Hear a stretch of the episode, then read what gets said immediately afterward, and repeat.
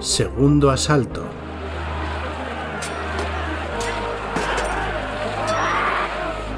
¿No habéis quedado saciados de sangre y violencia? Pues vamos a por más. Hola a todo el mundo, os doy la bienvenida a Level Up, un podcast ofrecido por Ediciones Shadowlands, dedicado a Dungeons and Dragons y en el que te echaré una mano para acercarte al juego y empezar tus aventuras en sus mundos. Yo soy Nacho G Master y hoy continuamos con el combate en Dungeons and Dragons. Pero antes de empezar con las toñas y los cazos y las coces, tengo que recordaros que hay una página dentro de la editorial Shadowlands que podéis visitar si queréis echarle un vistazo a los programas que hemos grabado dentro de Level Up y también a qué títulos tiene la editorial que usa el sistema de Dungeons Dragons quinta edición. Por entrar, echar un vistazo y suscribiros a la lista de correo, podéis también ganar dos aventuras, dos Shadow Shots cortitas, bueno, cortitas de cuatro horitas cada una, con, el que, con las que podéis echar unas buenas partidillas y romper mano con este sistema. La dirección es shadowlands.es barra levelup. Así que, en fin, ¿qué podéis perder? Es rol gratis. ¿A quién no le va a gustar el rol gratis?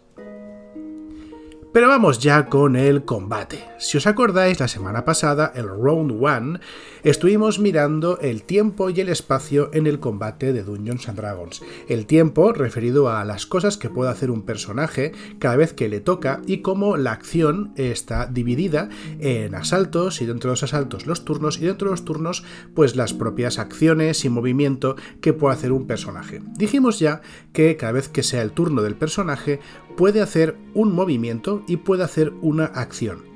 Aunque a veces las reglas capacitarán al personaje para hacer acciones adicionales, que son cosas que pueden hacerse además de la acción normal de tu turno, y eh, reacciones, que son eh, acciones especiales, por así llamarlas, que tienen un disparador y que pueden llevarse a cabo cuando este disparador aparece nos quedamos pendientes de hablar de las acciones que puede llevar a cabo un personaje durante su turno de combate.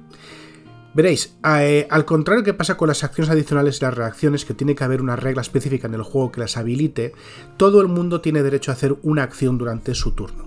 Y en realidad, una acción puede ser prácticamente cualquier cosa que se te ocurra que tu personaje puede hacer, porque primero que todo esto es un juego de rol y sus reglas tienen que estar al servicio de la ficción que sucede dentro del juego. Dungeons and Dragons tiene reglas suficientes como para cubrir la gran mayoría de cosas que se te puedan ocurrir. Si no es en el capítulo de combate, pues recurriremos a las pruebas de característica que son tan socorridas y que tanto nos han ayudado en capítulos anteriores. Sin embargo, eh, el manual nos da una serie de acciones tipo que puedes llevar a cabo durante el combate.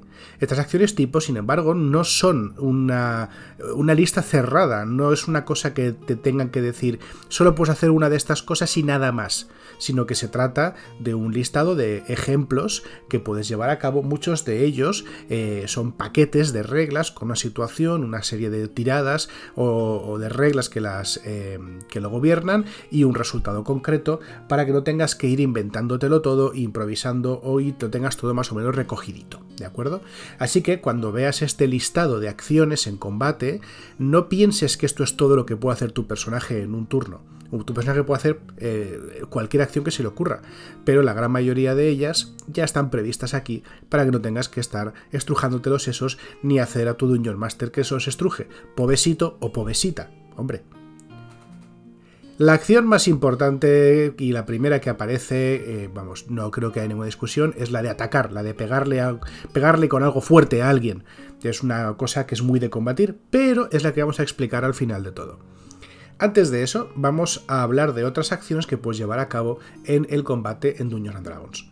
Y la primera que tenemos en la lista, que empieza en la página 192 del manual del jugador, es lanzar un conjuro. Esto mm, merece bastante matiz, pero lo hablaremos cuando hablemos de los conjuros unos programas más adelante. Baste decir que la acción de lanzar un conjuro, bueno, pues es una acción que llevarás a cabo cuando vayas a lanzar un conjuro que tenga como tiempo de lanzamiento una acción. La gran mayoría de los conjuros tienen este tiempo de lanzamiento, es decir, necesitas invertir una acción en combate para poder lanzarlo. Pero para nada son los únicos. Hay algunos conjuros que son especialmente rápidos y pueden lanzarse como reacción o como acción adicional, y otros que exigen mucho tiempo y pueden llevarte minutos enteros, hasta 10 minutos, incluso horas, lanzarlos. No obstante, mm, cuando lances un conjuro que solo exija una acción, esa acción que invertirás es la acción lanzar un conjuro. Es un poquito redundante, pero al final todos nos entendemos. Como te digo, este, este mecanismo de lanzar conjuros lo veremos con mucho más detalle cuando hablemos de la magia dentro de no demasiados programas. Hablemos ahora de la acción correr. Como sabes, eh, dentro de tu turno eres capaz de moverte tantos pies como dice tu característica de velocidad. No obstante, puedes invertir tu acción en moverte todavía más. Si llevas a cabo esta acción, que es la acción correr, consigues un movimiento adicional durante ese turno que es igual a tu velocidad base, más o menos cualquier modificador pertinente. Esto quiere decir que si tu velocidad aumente o disminuya, este movimiento adicional también aumenta y también disminuye. Si tu velocidad normalmente es de 30, pero por lo que sea ahora mismo tu velocidad es de 15, por ejemplo, magia, que otra cosa iba a ser, cuando usas la acción correr, solamente obtendrás 15 pies, que es tu velocidad actual, y no 30, que es tu velocidad normal. La siguiente acción de la que hablaremos es la de destrabarse. Como recordarás, decíamos la semana pasada que una criatura eh, amenaza un área a su alrededor. Para una criatura de tamaño mediano, como es un personaje típico, este área a su alrededor es de un eh, metro y medio o 5 pies. Cuando una criatura está enzarzada con otra en combate cuerpo a cuerpo, si eh, uno de los dos contendientes intenta irse del combate, intenta retirarse del combate, eh, el otro tiene derecho a intentar un último ataque como reacción. Este último ataque se llama ataque de oportunidad y lo veremos un poco más adelante. ¿Qué pasa? Que si inviertes tu acción en destrabarte, tu movimiento no provocará ataques de oportunidad, ni de la criatura con la que estás peleando, ni de cualquier otra criatura por cuyo espacio amenazado pasases con tu movimiento. En esencia, lo que estás haciendo es cubrirte y ser prudente para no recibir ataques en tu retirada. Por tanto, si te tomas este cuidado e inviertes tu acción en esto, no recibirás ataques de oportunidad por el movimiento. Relacionado con lo anterior está la acción esquivar. Pese a su nombre, la acción esquivar no solamente tiene que ver con eh, salir de salir de la trayectoria de los golpes, vaya, sino que tiene más que ver con defenderte y hacer lo posible para que los golpes no te acierten. Si inviertes la acción en esquivar, estás concentrándote en evitar ataques o en detenerlos, y hasta el principio de tu siguiente turno, todas las tiradas de ataque que te tengan como objetivo y cuyo atacante puedas ver, tienen desventaja. Además, las tiradas de salvación de destreza que debas hacer se hacen con ventaja. Hay que tener en cuenta de que los beneficios de esquivar se pierden si quedas incapacitado o si tu velocidad baja hasta cero. En el primer caso es bastante evidente porque bueno, te quedas muñeco y no puedes hacer nada.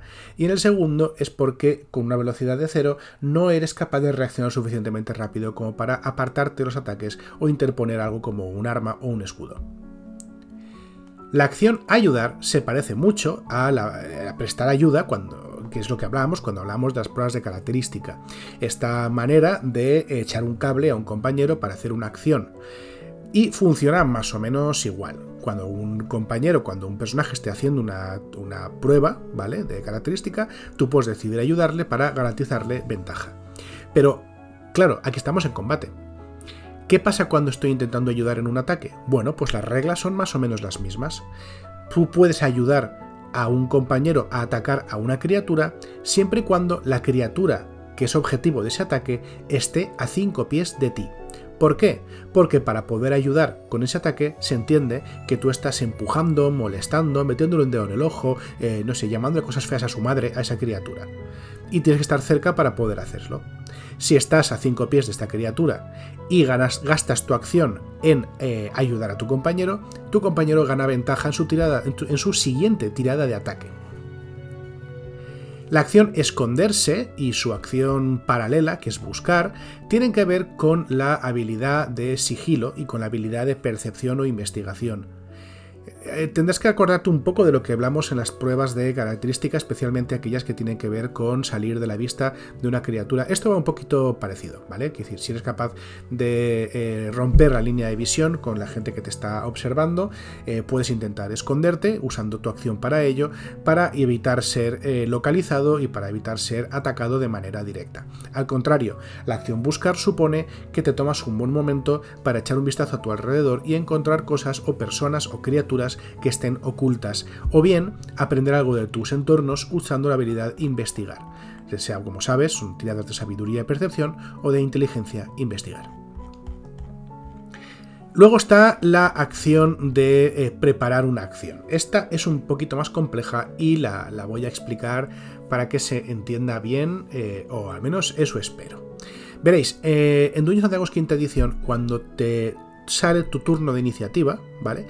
Tenéis que actuar, ¿vale? No, existe la posibilidad de actuar más tarde o de, em, de retrasar tu turno. El momento en que te toca, te toca y tienes que hacer las cosas que las reglas te permitan hacer. Esto no es así en muchos otros juegos de rol, pero aquí sí, aquí funciona de esta manera. Lo que pasa es que puedes hacer eh, una preparación de acción.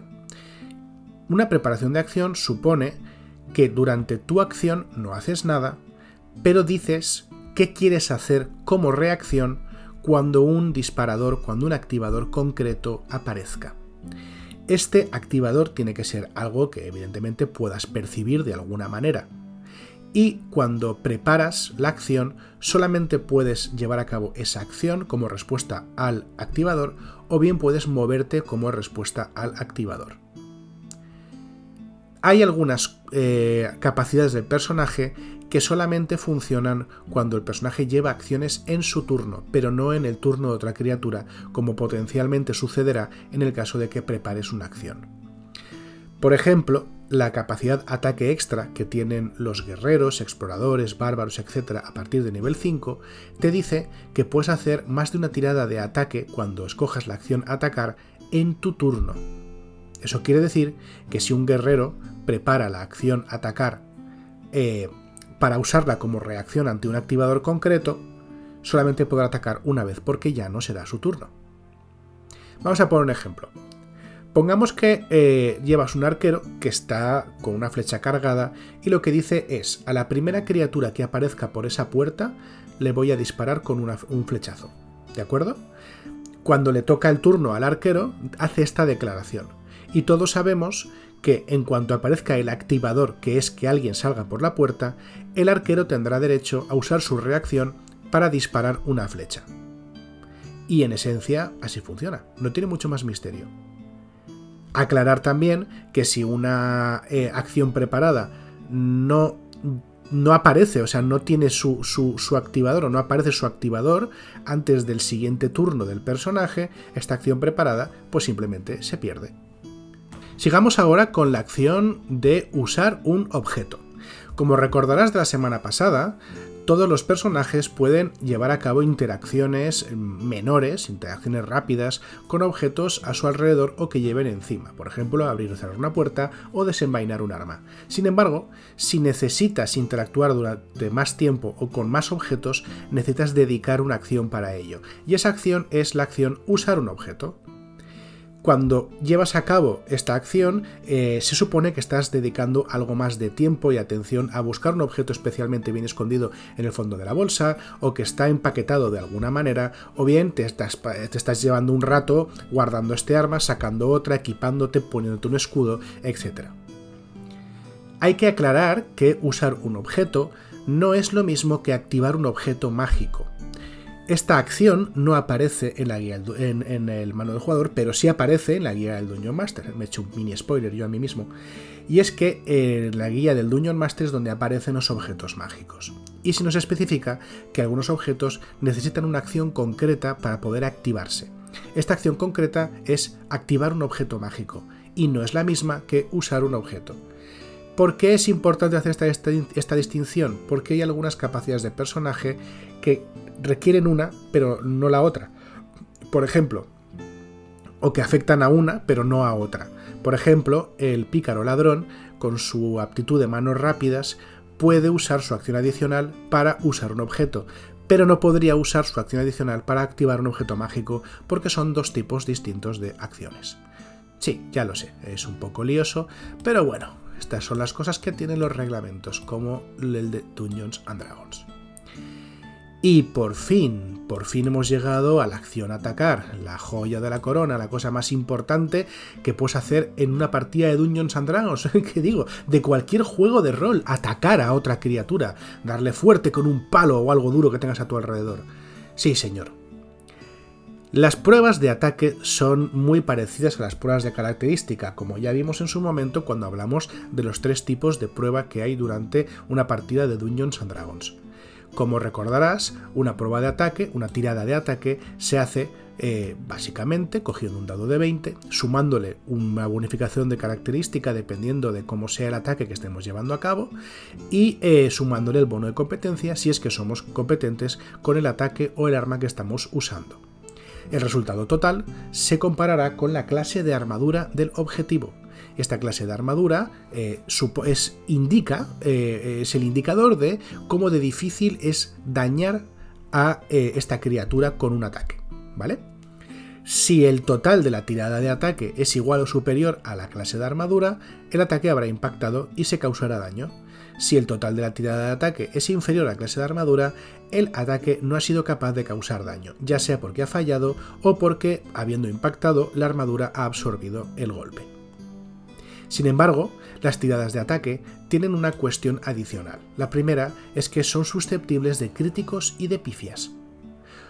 Un 20 natural en el dado de 20, es decir, un 20 sin añadirle absolutamente nada más, un 20 en el dado, vaya, que salga el numerito 20, supone que el ataque impacta sin importar los bonificadores a la tirada o la clase de armadura del objetivo.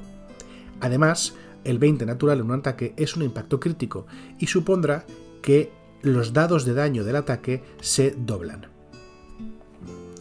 Por el contrario, un 1 natural en el dado de 20 supone una pifia y el ataque fallará sin importar cuáles sean los bonificadores al ataque o cuál sea la clase de armadura del objetivo. Simplemente ese ataque o bien no impacta o bien impacta pero no causa daño. Como también sabéis, los ataques pueden tener apellido. Hay ataques eh, que dependiendo de con qué los hagas o dependiendo de eh, a qué distancia esté tu enemigo, reciben los apellidos de ataque en cuerpo a cuerpo, ataque a distancia, ataque con conjuro o ataque con armas. Vamos a centrarnos en los ataques a distancia y los ataques cuerpo a cuerpo. En esencia, las tiradas de ataque funcionan exactamente igual, sin importar que sean ataques a distancia o ataques cuerpo a cuerpo. Pero eh, cuando estemos usando armas a distancia y hagamos un ataque a distancia, hay que contar con una serie de elementos adicionales como es el alcance, como es eh, también la cobertura. La mayoría de las armas de combate a distancia tienen dos rangos de alcance, mientras que algunos ataques a distancia que no son con armas, como por ejemplo los ataques con conjuros, solo tienen un valor de alcance. Cuando un arma a distancia tiene dos valores de alcance, quiere decir que todos los ataques que se hagan dentro del primer valor de alcance se hacen con normalidad. Pero los ataques que se hagan con el segundo valor de distancia se hacen con desventaja. Las criaturas que estén más allá del segundo valor de alcance no pueden ser afectadas de manera significativa con el arma. Sí, puedes disparar contra ellas, pero las flechas llegarán eh, muy debilitadas o quizás que ni siquiera lleguen. Si el ataque solo tiene un valor de distancia, un valor de alcance, quiere decir que solamente puede afectar a criaturas que estén dentro de este valor. Y todo lo que esté más allá, pues no es afectable.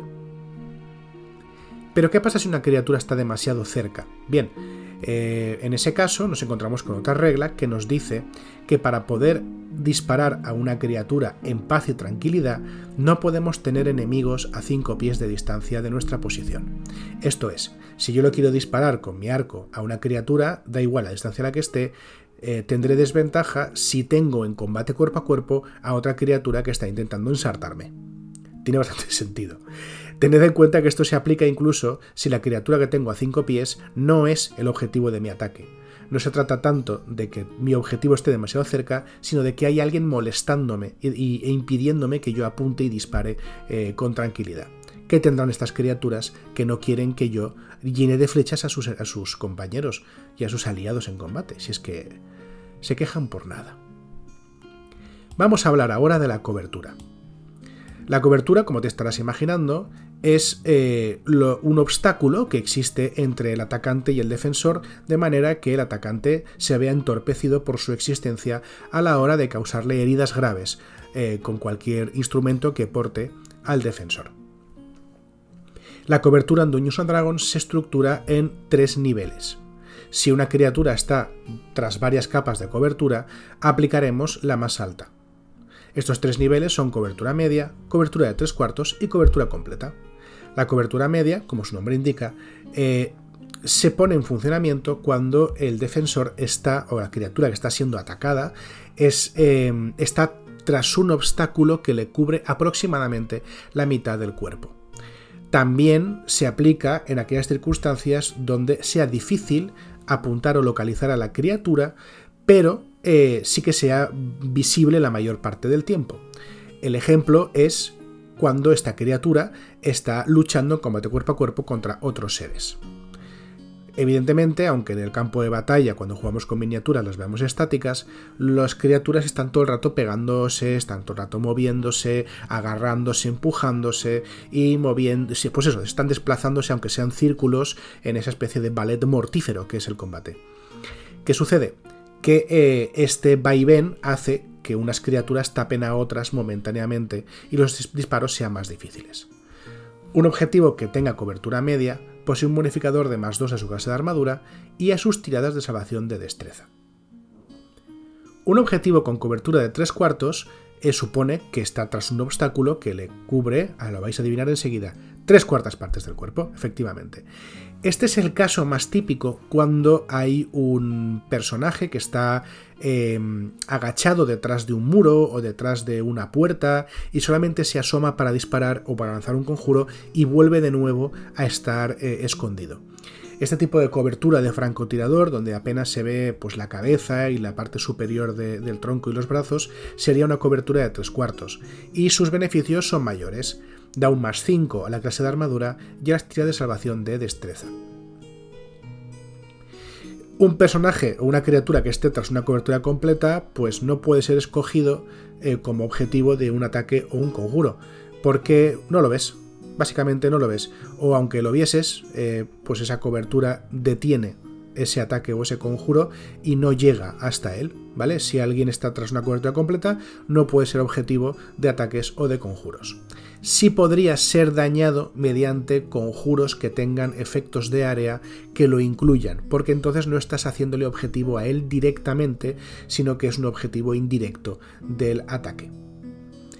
Hay que dejar claro también que estas coberturas se aplican cuando eh, el personaje atacante está disparando, pero también se aplican cuando están en combate cuerpo a cuerpo, porque creo que estaremos de acuerdo en que si yo tengo un enemigo detrás de una puerta y solamente aparece para dispararme o para lanzarme un conjuro a la cara, va a ser bastante complicado que yo le pueda dar con mi espada o con mi hacha. Entonces hay que tener, este tipo de, hay que tener en cuenta este tipo de reglas independientemente del tipo de ataque que estemos llevando a cabo. Vamos a hablar ahora de los ataques cuerpo a cuerpo. Como recordarás, un ataque cuerpo a cuerpo es uno que se lleva a cabo o bien con un conjuro, o bien con armas, o bien armas naturales, o bien desarmado, a una criatura que tenemos al alcance de estas armas, que normalmente será de 5 pies, pero que en algunos casos, como por ejemplo cuando usemos armas de asta, será de 10 pies. El ataque cuerpo a cuerpo se lleva a cabo, como bien sabéis, con la tirada de ataque pertinente y cuando cause daño, pues causará el daño que haga el arma o que haga el arma natural o el conjuro. Si estamos atacando sin armas, eh, el daño que causaremos siempre será de 1 más nuestro modificador de fuerza, de daño contundente, y una criatura siempre se considera competente con sus ataques desarmados. Vamos a hablar de una serie de ataques específicos eh, de cuerpo a cuerpo. El primero del que habla el manual es el ataque de oportunidad, del que ya hemos hablado un poquito antes, si os acordáis. Se supone que durante un combate todos los combatientes están atentos, esperando eh, a ver si hay una bajada de guardia o se deja un hueco para meter ahí una buena puñalada que deje muñeco al enemigo. Sin embargo, eh, hay una acción que nos deja especialmente vulnerables, que es la de darnos la vuelta y correr o irnos, ¿no? y alejarnos del combate. Cuando esto sucede, la criatura que huye concede al atacante, a su contrincante, una oportunidad de ser atacado, y por eso se llama ataque de oportunidad.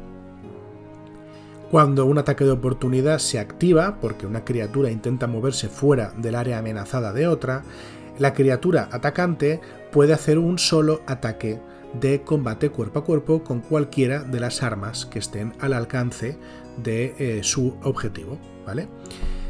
Este ataque se resuelve normalmente y si la criatura que recibe el ataque eh, sigue viva después, continuará moviéndose de la manera habitual, a no ser que haya otra regla que lo impida. Cabe destacar que el ataque de oportunidad no es automático, el ataque de oportunidad es una reacción y por tanto tiene que ser activada eh, por parte del de, eh, atacante. Incluso aunque el activador aparezca, que es que el contrincante se está moviendo fuera del área amenazada, el atacante puede decidir no usarlo y reservar su reacción para algo más útil o más jugoso más adelante. Además de esto, hay un detalle adicional y es que solamente puedes hacer un ataque de oportunidad contra una criatura a la cual estés viendo. Una criatura que sea invisible o cuando estás cegado eh, no te permitirá hacer ataques de oportunidad contra las criaturas que se muevan dentro de tu área amenazada. Además, otro detalle importante es que el ataque de oportunidad solo se produce cuando la criatura que sale de tu área amenazada está voluntariamente saliendo de tu área amenazada. O dicho de otra manera, según las reglas de Dungeons and Dragons, eh, digamos, especificadas y explicadas por sus desarrolladores, cuando la criatura que provoca ataque de oportunidad se está moviendo usando o bien su movimiento o bien alguna de sus acciones o reacciones. ¿Por qué esto es importante? Porque si hay algún efecto mágico, por ejemplo, un estallido, eh, un estallido sónico o alguna movida de estas, que obliga por la onda expansiva a desplazarse a una criatura en contra de su voluntad, ese desplazamiento no generaría un ataque de oportunidad. De la misma manera, si un eh, personaje empuja a otro y ese otro sale de un área amenazada precisamente por el empujón, al ser un movimiento involuntario, tampoco generaría un ataque de oportunidad. Por último, cuando una criatura se teletransporta lejos de otra, tampoco produce un ataque de oportunidad, ya que la criatura no se está moviendo, sino que ha desaparecido del punto A para reaparecer en el punto B. Sigamos, y vamos a hablar con el combate con dos armas. El combate con dos armas supone que nuestro personaje lleva un arma de combate cuerpo a cuerpo en cada mano y quiere pegarle muchas veces y de manera muy violenta a un enemigo. El manual nos dice que podemos hacer un ataque adicional como acción adicional siempre que llevemos dos armas de combate cuerpo a cuerpo ligeras y llevemos a cabo la acción atacar en nuestro turno. Si mi personaje lleva un arma de combate cuerpo a cuerpo ligera en cada mano y toma la acción atacar en su turno, como acción adicional podrá hacer un ataque extra. Se supone que ese ataque extra debe hacerse con el arma que no se haya usado durante la acción de ataque pero si en la acción de ataque has usado las dos armas, pues puedes usarlo con el arma que te dé la gana. Sin embargo, este ataque adicional no gozará de la característica correspondiente al daño, simplemente se la, se la, pones al ataque, ¿vale?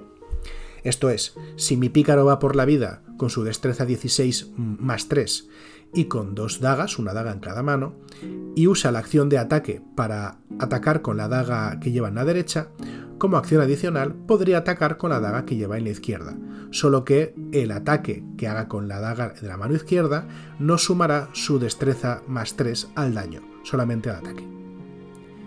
Si cualquiera de las dos armas tiene la propiedad arrojadiza, en vez de hacer un ataque cuerpo a cuerpo con ella, puedes lanzarla.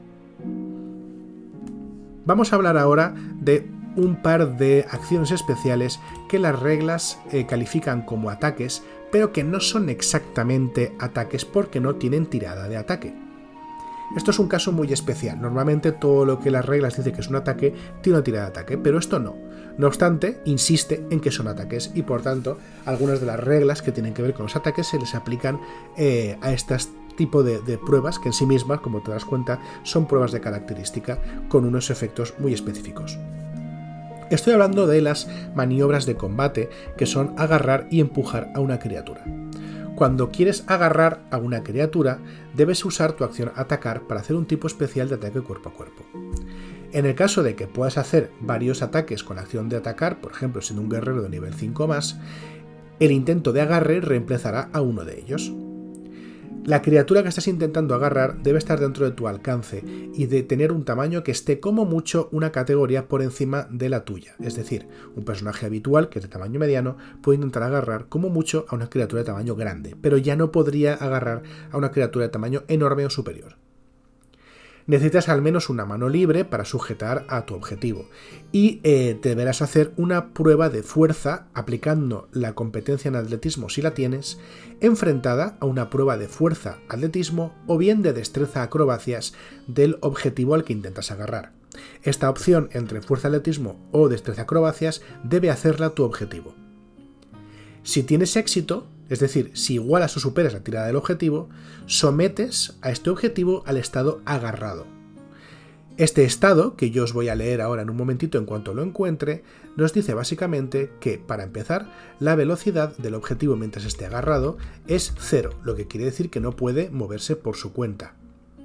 Además de esto, este estado nos especifica que eh, termina si la criatura que está siendo agarrada queda incapacitada, porque es un estado peor, y además si eh, la criatura agarrada queda fuera del alcance de la criatura que está agarrando por cualquier método o por cualquier, cualquier medio, por ejemplo, un efecto mágico que aleje a esta, a esta criatura. En esencia vemos que lo que pasa cuando estás agarrado es que no te puedes mover. O sea, tu velocidad pasa a ser cero porque hay alguien con muy malas intenciones que te está cogiendo de la pechera para que no puedas moverte de donde estás. Cada uno de los turnos que dure la presa, la criatura apresada, o el agarre, la criatura agarrada, puede utilizar su acción para intentar escapar. Para hacer esto, hará una tirada de fuerza atletismo o de destreza acrobacias enfrentada a una prueba de fuerza atletismo de quien esté eh, agarrándola. Cuando la criatura que está agarrando eh, puede, eh, se mueva, puede intentar moverse o transportar a la criatura que está agarrando pero la velocidad de ambos se reducirá a la mitad. Es decir, si estás agarrando a una criatura y quieres moverla en contra de su voluntad, puedes moverte, pero tu velocidad se reducirá a la mitad. Esto no se aplica si la criatura que está siendo agarrada es dos o más categorías de tamaño inferior a la criatura que la agarra. Es decir, si tú, una criatura mediana, estás agarrando a una criatura diminuta es tan pequeñita que realmente no te cuesta trabajo eh, moverla en contra de su voluntad.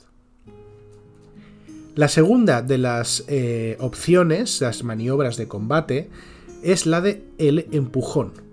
Funciona muy muy muy parecido al agarre.